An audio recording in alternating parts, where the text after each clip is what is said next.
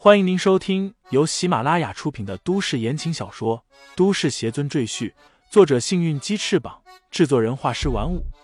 感兴趣的朋友，请看主页，点亮我的关注，点亮你的夜空。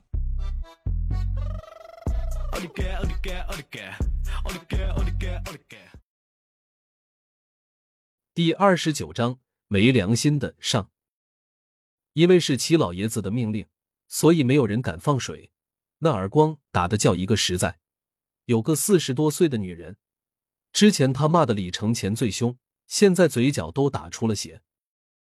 这些人都在期盼的看着李承前，希望他快点解气，自己也少挨几下。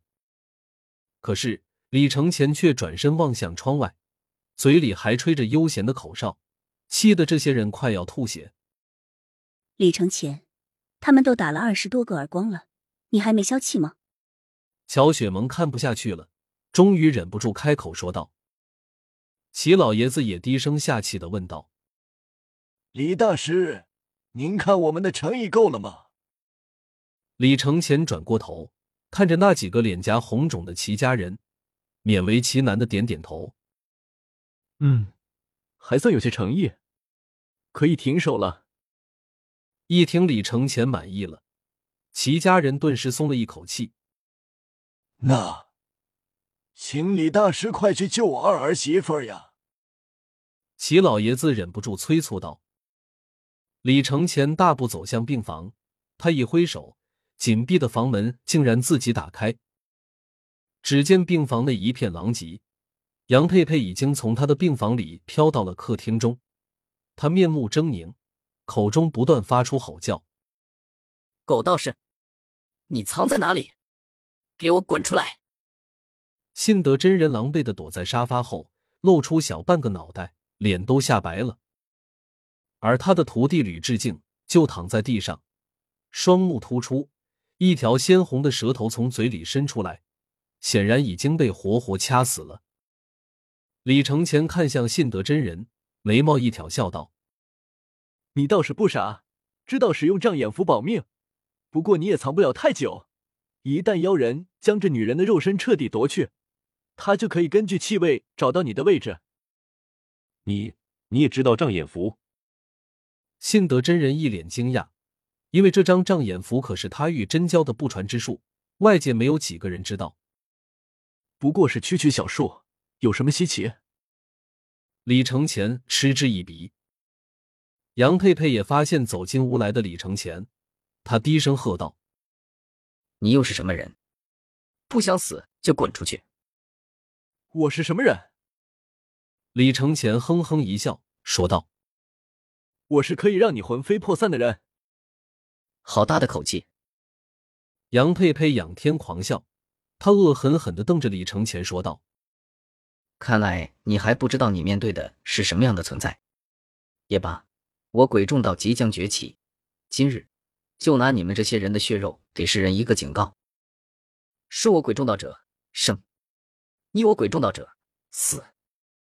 话音一落，杨佩佩伸出两只手爪，冲到李承前面前，一把掐住他的脖子，恶狠狠的说道：“我先把你的头拧下来当灯笼用。”众人顿时惊呼一声，尤其是乔雪萌，吓得面无血色，惊声尖叫：“李承前！”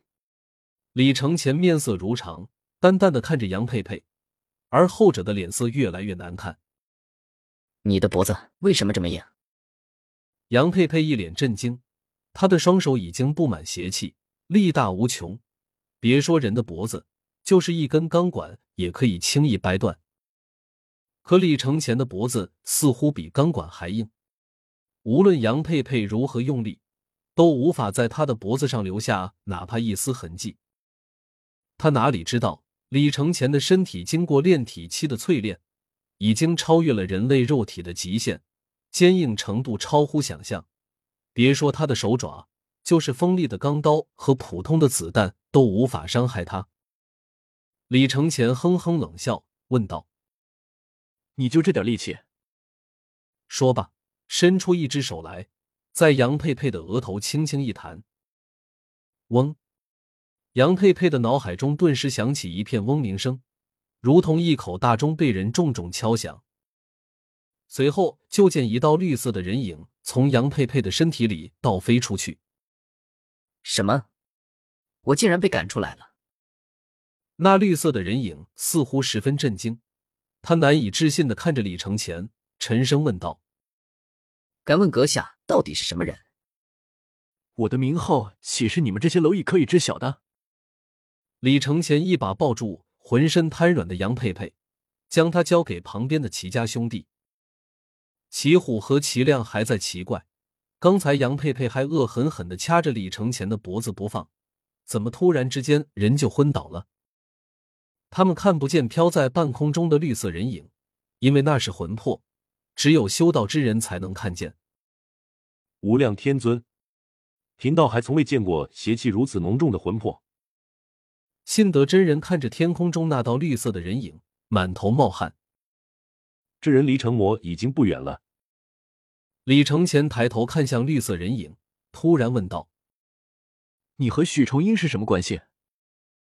那绿色人影大惊失色：“你怎么知道我师尊的名讳？原来你是他的徒弟，怪不得身上的邪气都一样臭。”李承前嫌弃的扇了扇鼻子。其实，当他来到病房时，他就察觉到杨佩佩身上的邪蛊并非普通的蛊毒，而是类似于夺舍重生的一种邪术。施法者先将想要复活的人的魂魄封印在蛊虫体内，再将它重入杨佩佩的身体里。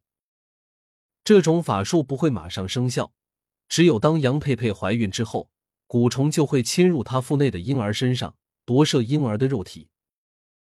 不过，这种法术有一定的副作用，会导致被中蛊的人神经错乱，严重者还会死亡。所以杨佩佩才会出现幻视、幻听，甚至发狂的现象。要不是后来李承前画了一张保命符让齐虎贴在杨佩佩身上，说不定杨佩佩早就和这个绿色人影一起死掉了。但这也是没有办法的事情。杨佩佩已经与这人形成同生共死的关系，除非是施展特殊的法术，否则他们将共用一具躯体，永远无法分开。说吧，你师傅现在在什么地方？我想和他好好聊聊。李承前的嘴角勾起一丝冷笑，如果能够抓住许崇音，渡劫时至少可以替他扛三道天雷。绿色人影已经失去肉体，和普通的魂魄无异。所以他现在无法伤害到任何人，而且他也知道李承前能把他从杨佩佩的身体里轻松赶出来，绝对是位法道高人，他根本不是对手。于是他毫不犹豫的掉头想从病房的窗户逃走，结果他惊讶的发现，不知道什么时候自己被四面绿色的光幕四面困住，任凭他冲撞捶打，都无济于事。李承前默念法诀，将光盒渐渐缩小到巴掌大小，然后审问里面的绿色小人。如果不想魂飞魄散，马上告诉我你师傅在什么地方。那绿色小人倒也有些骨气，静坐在原地闭目不语。哼，我有很多办法让你开口。李承前又取出一个小玻璃瓶，将绿色小人装入其中，设上封印。听众朋友们，本集已播讲完毕，欢迎订阅专辑，投喂月票支持我。你的微醺夜晚，有我的下集陪伴。